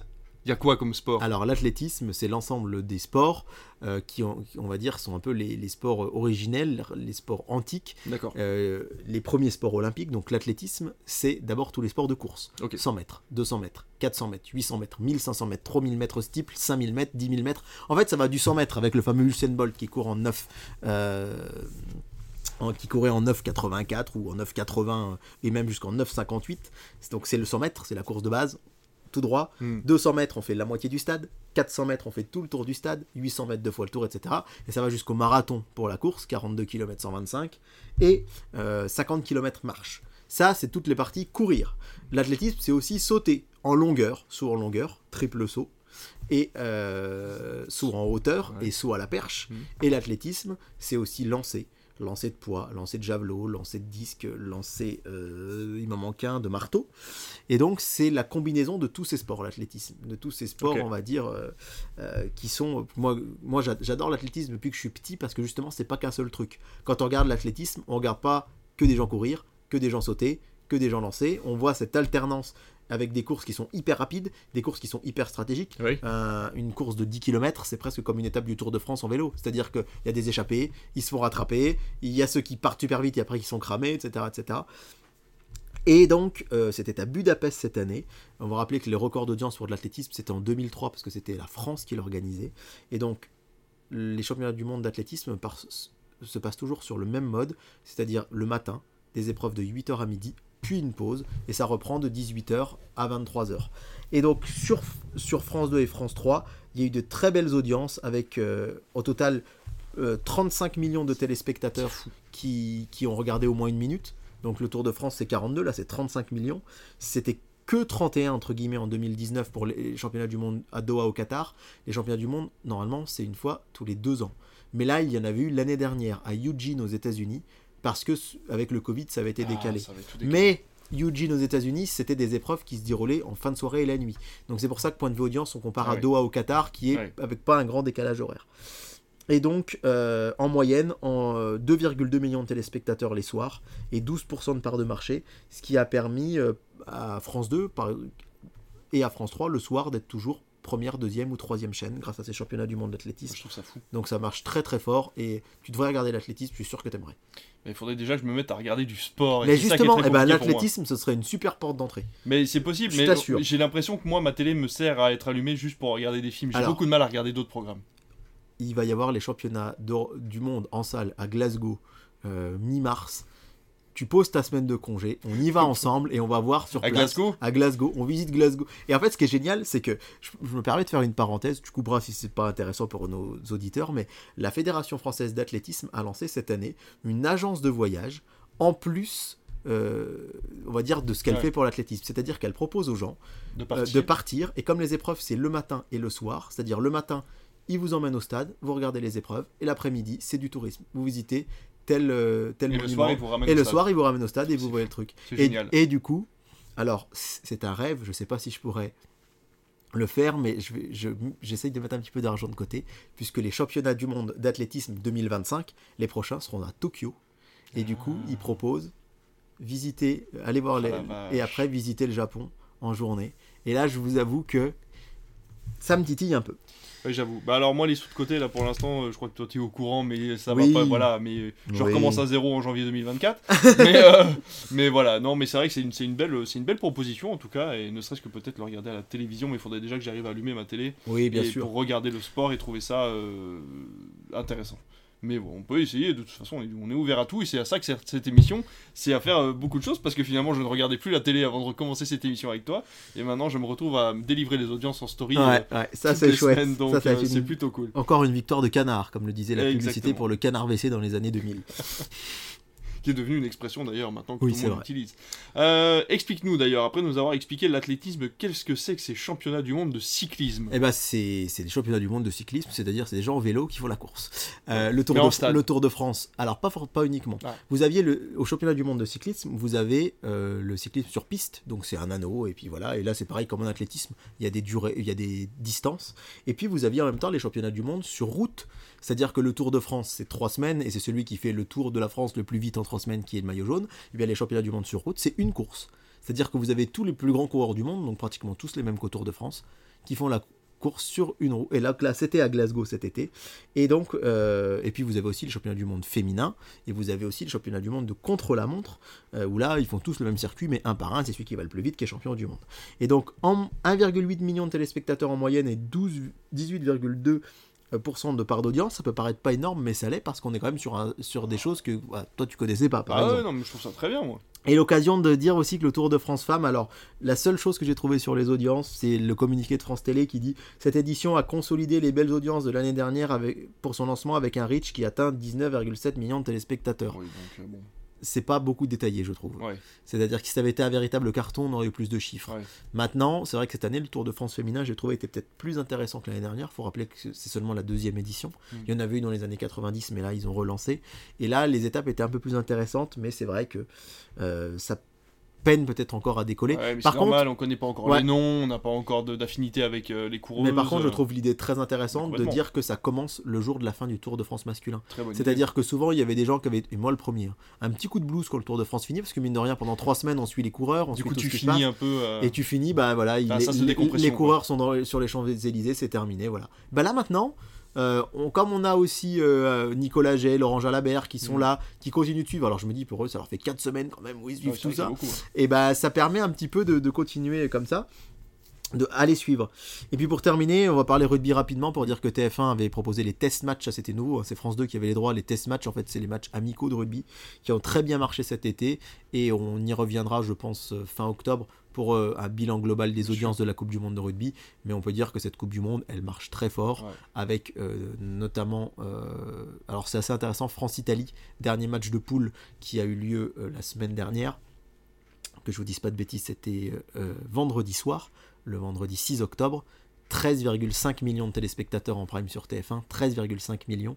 France-Italie, et en Italie, le match a fait 500 000 téléspectateurs seulement. Donc c'est là qu'on voit le gouffre, parce qu'effectivement, même si l'Italie depuis une quinzaine d'années euh, est membre du tournoi Destination, c'est vrai que c'est pas un sport qui est encore très Ouais. culturellement assis là-bas. Mais alors là, la différence, alors l'I- l'Italie était quasi éliminée. Euh, fallait un miracle contre les Français qui n'ont pas eu. Donc en plus, je pense que les Italiens se sont dit de toute façon c'est mort, on Ouais. regarde pas. Mais quand même 13,5 millions de ch- chez nous, 500 000 là-bas. Et j'ai déjà hâte d'être la semaine prochaine pour vous donner l'audience du quart de finale qui va avoir lieu France-Afrique du Sud. C'est dimanche soir. Alors le duel du sont un dimanche. peu les deux favoris quand même de cette Et compétition. ben en fait c'est quelque chose qui est un peu compliqué. Ça me fait plaisir de parler de sport parce que j'adore ça et j'ai pas l'habitude d'en parler.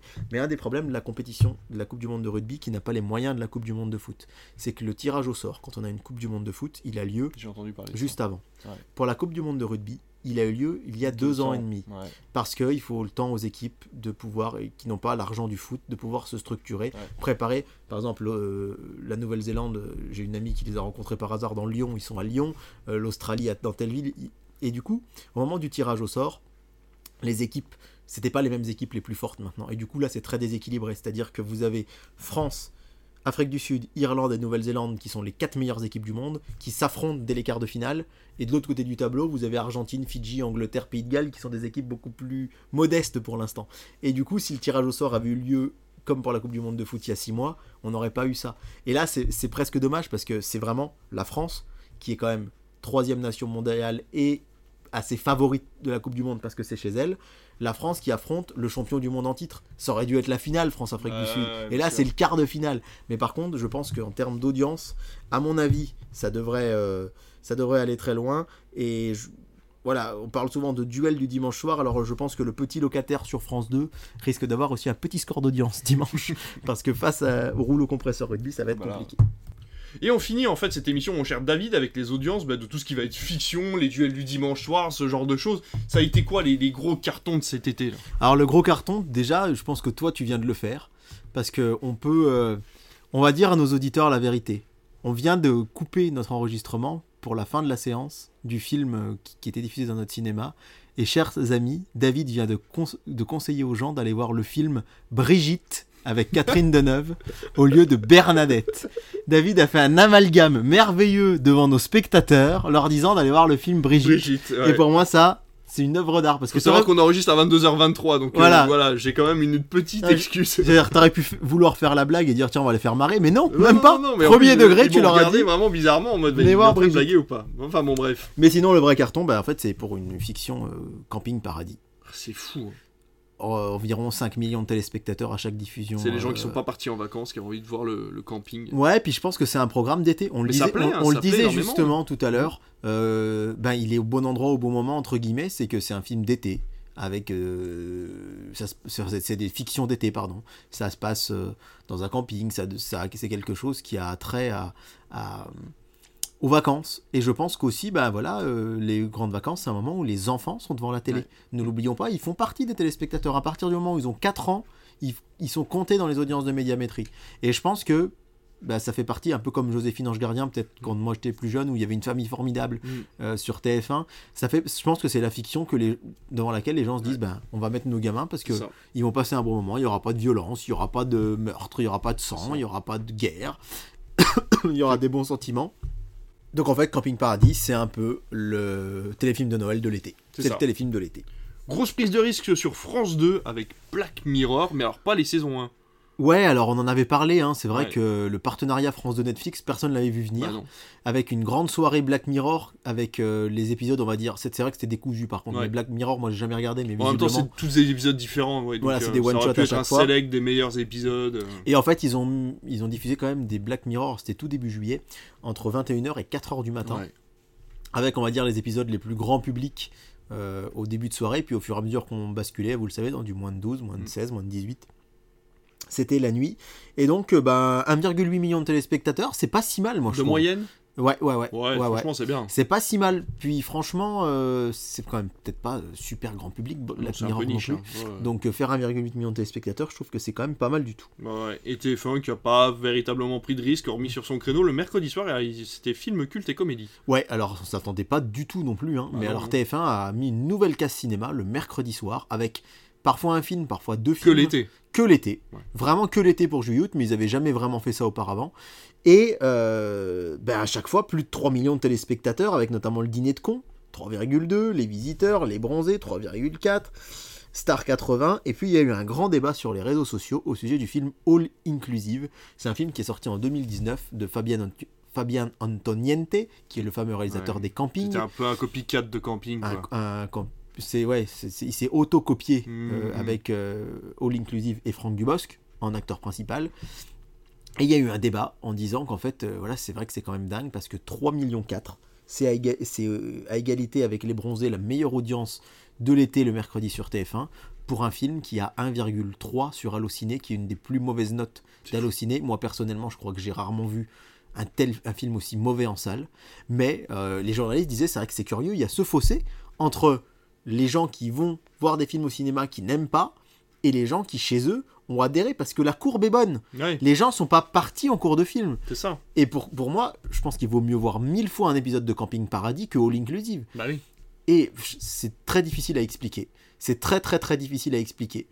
Et au final, bah, TF1 qui a tenté, parce qu'on sait TF1 c'est le dimanche, et on a eu de temps en temps le lundi en début d'année, souvenez-vous, pour la sortie d'Astérix.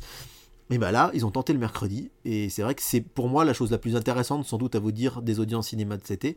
C'est une case, alors effectivement, elle n'est pas prise de risque, parce que forcément, les bronzés, le dîner de con, tout ça, mais sur la durée, avec des films comme Star 80, avec All Inclusive, qui sont aussi des films récents, et en fait, tout a marché. Et, je- et c'est devenu un rendez-vous pendant les vacances. Bah je pense que les gens savaient que le mercredi, bah là aussi, ils pouvaient se poser, euh, que ce soit devant le dîner de con, devant les bronzés ou devant euh, Star 80. Mm. Ils peuvent se poser avec les enfants. Et ça a fonctionné. Et c'est vrai qu'on s'y attendait. Enfin, on s'attendait pas à cette nouvelle case. Bah non, c'est ça. Mais c'est bien, c'est une, très bonne idée d'avoir fait ça. Franchement, euh, bravo à eux.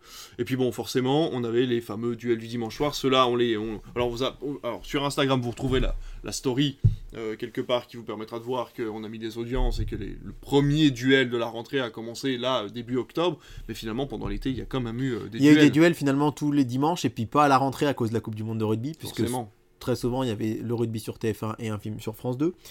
On va pas, je vais pas repa- repasser sur tous les, Non, non, non, sur non. tous les, les duels, mais quand même vous dire que bah, le fameux euh, 8 rues de l'humanité de Danny Boone a fait 3 millions de Ce téléspectateurs, qui est pas si mal. Hein, ce qui est pas si mal, mais c'est même... l'appréciation du public. Ouais, mais justement, ça témoigne aussi du fait que TF1 choisit, parce que quand euh, Danny Boone signe avec Netflix, il impose entre guillemets à Netflix de pouvoir passer un partenariat avec TF1 Hmm, pour être sûr que son film puisse être vu par tout le monde. hmm. Il a dit Moi, je le sors pas en salle, d'accord. Rappelons que c'est un film sur le confinement.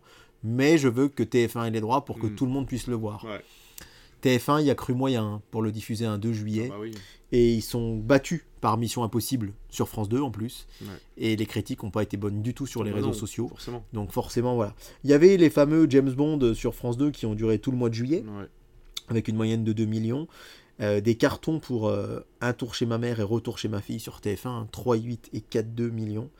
Euh, et surtout, surtout, surtout, Et ça, dingue. et c'est là où je vous le disais tout à l'heure, le record, pour l'instant, notre numéro 1. De toute façon, au moment des- de nos fameuses émissions de Noël, je vous ferai le podium des trois meilleures audiences cinéma de 2023 à la télé. Et pour l'instant, le numéro 1, c'est pourri gâté. Un numéro 1 un 30 juillet. Alors, il a fait 5 160 000 téléspectateurs. C'est devant Meurt un autre jour sur France 2 qui fait la moitié avec 2,6. Et pourri gâté, c'est vrai que c'est un succès qu'on n'avait pas vu venir. On l'a diffusé nous en salle. Ça n'avait pas marché forcément plus que ça. Ça a été comme les comédies françaises, un petit succès mais correct. Mais surtout, c'est le différentiel euh, qui a beaucoup marqué aux, aux États-Unis sur le fait qu'il a été numéro 1 sur Netflix pendant un temps et pendant une trentaine de pays du monde. Les gens ont adoré ce film. Je comprends pas pourquoi. C'est une comédie sympathique, hein, Ouais, mais, des- ça n'a rien de différent qui- par rapport ouais, aux, autres, aux autres comédies qu'on passe. Et alors là, sur TF1, TF1 qui n'y croyait pas puisqu'ils l'ont mis le 30 juillet, c'est presque le pire dimanche de Mhm. l'année, puisqu'en plus on est en plein chassé-croisé. Les gens qui partent en vacances, ils viennent d'arriver sur le- leur lieu de vacances, ils n'ont pas la tête à mettre un film. Les gens qui rentrent, ils sont exténués, ils rangent leurs trucs, ils n'ont pas la tête à regarder un film. Donc théoriquement, on ne mise que sur les gens qui sont chez eux. Et sachant que c'est le week-end de l'année où il y a le moins de gens chez eux, puisqu'ils partent à ce moment-là. Alors, le temps n'a pas été foufou non plus en début d'été. Est-ce que ce jour-là, Ouais. il pleuvait pas? Est-ce que... Et ben le, le 30 juillet, euh, le 30 juillet, il, il a fait plutôt beau. Ah, ouais, d'accord, merci euh, Non, parce que, je, Delia. parce que je me rappelle le 29 juillet de ce que j'ai fait ce week-end-là. Ah. Et le 30 juillet, je me baladais sur Lyon, il a fait très beau. Ah bon, voilà. Et donc il n'y a même pas cette excuse-là, et Bah il non. fait 5 180 000. Qu'est-ce qu'on se dit chez TF1 Pourquoi on l'a pas mis en novembre? On en aurait... et Franchement, ils auraient pu faire 6 ou 7, je pense. Oui. Ça aurait... C'est... Enfin, je sais pas, j'attends ton analyse, mais moi je... Mais non, mais je pense qu'ils s'y attendaient pas. Donc, euh, est-ce qu'ils vont pas le repasser comme ils le font, tu sais euh, Ah, mais il va revenir tous les deux tard. ans. Ouais, ouais, c'est ça. et c'est quand ça. il reviendra la prochaine fois, je vous garantis une chose, ce sera pas en Eh juillet-août. bah, si ça se trouve, moi je te dis ça, mais est-ce qu'il reviendra pas avant la fin de l'année? Je pense pas quand Bah, même. Ils ont déjà fait du jour au lendemain. On a déjà vu de. Tu sais, Jumanji euh, d'un jour. euh, Tu sais, on l'avait revu le lendemain. Oui, c'est vrai, ouais, on l'avait vu le donc lendemain. ça, Là, les, en- ça empêche pas, mais. Mais bon, ce serait pas. curieux, mais alors là, par contre, euh, ouais. Bon, ils Le- referaient pas un 5 millions, mais s'ils mais- pourraient refaire un 3 millions et demi, ça Ouais, pourrait être bien le pour eux. numéro 1 du podium, C'est c'est fou. c'est pour y gâter. Autant euh, l'appel de la forêt, on s'est expliqué parce que c'était les vacances de Noël. Ouais, Tout le monde est en vacances en même temps. Et en plus, un Film 1er janvier, film familial, etc. Alibi.com, c'est une- devenu, Fifi, et c'est euh, devenu une comédie culte hein, Ah, pour beaucoup de gens. Ouais, ouais, Au même titre, ouais. euh, je vais me faire euh, taper sur les doigts ou hurler dessus peut-être dans les commentaires, mais c'est pour des générations, ça va être comme les bronzés Ouais, ou ouais. ça va être comme le. D'ailleurs, on a revu le 2 avec, euh, avec Océane il y a pas longtemps. Putain, le 2 est quand même vachement mieux que le 1. Ah bah, Le je 2, trouve- le moi, 2 je est extraordinaire. aussi- Vraiment, aussi. tu rigoles Ah du ouais, début à la ouais, fin. C'est très très bon. Je le trouve 2. aussi, il est sur Canal d'ailleurs actuellement. Très intelligent comme comédie. Mais pour y gâter, on s'y attendait pas trop. À noter quand même le très très bon score de En eau trouble le dimanche suivant.